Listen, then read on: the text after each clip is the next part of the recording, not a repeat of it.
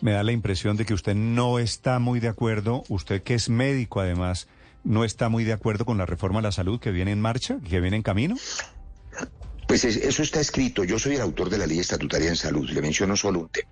Si usted ve la exposición de motivos de esa ley que la hicimos con la Academia Nacional de Medicina, la Asociación de Sociedades Científicas, los expertos, yo dije en esa exposición de motivos y también en el debate en su momento que las EPS como funcionan hoy deberían desaparecer para darle paso a otro modelo de administradoras del riesgo de beneficios.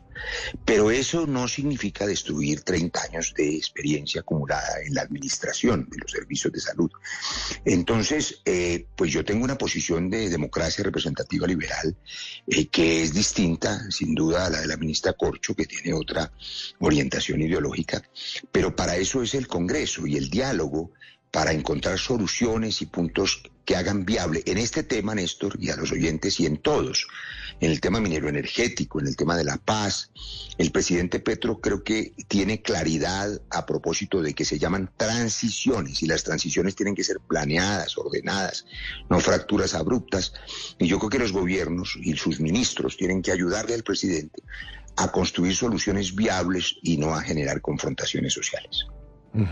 Una última pregunta, eh, doctor Roy.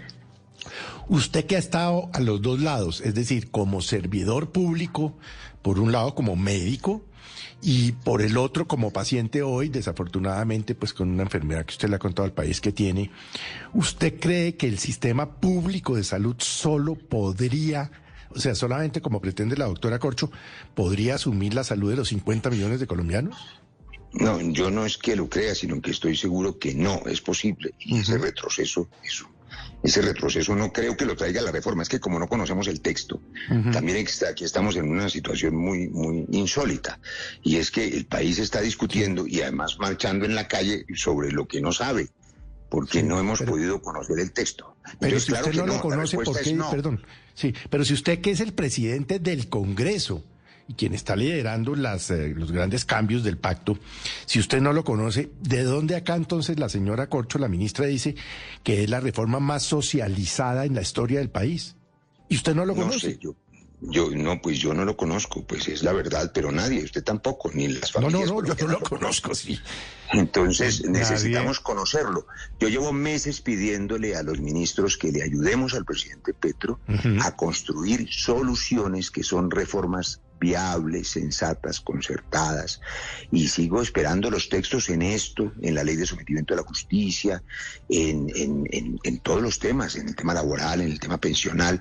Las reformas hay que aprobarlas, tenemos una obligación con un mandato popular que ganó las elecciones, pero las reformas son el cambio si son viables, si son dogmáticas o fanáticas pues no son viables y terminan en conflictos sociales que no resuelven nada y que empeoran la situación. En su mensaje sobre el 14F, el presidente Petro habla de tres reformas, la laboral, la pensional y esta de la salud. Lo curioso es que para uno y otro lado van a salir o vamos a salir a protestar o a apoyar unas reformas cuyo texto no conocemos, que es una gran paradoja.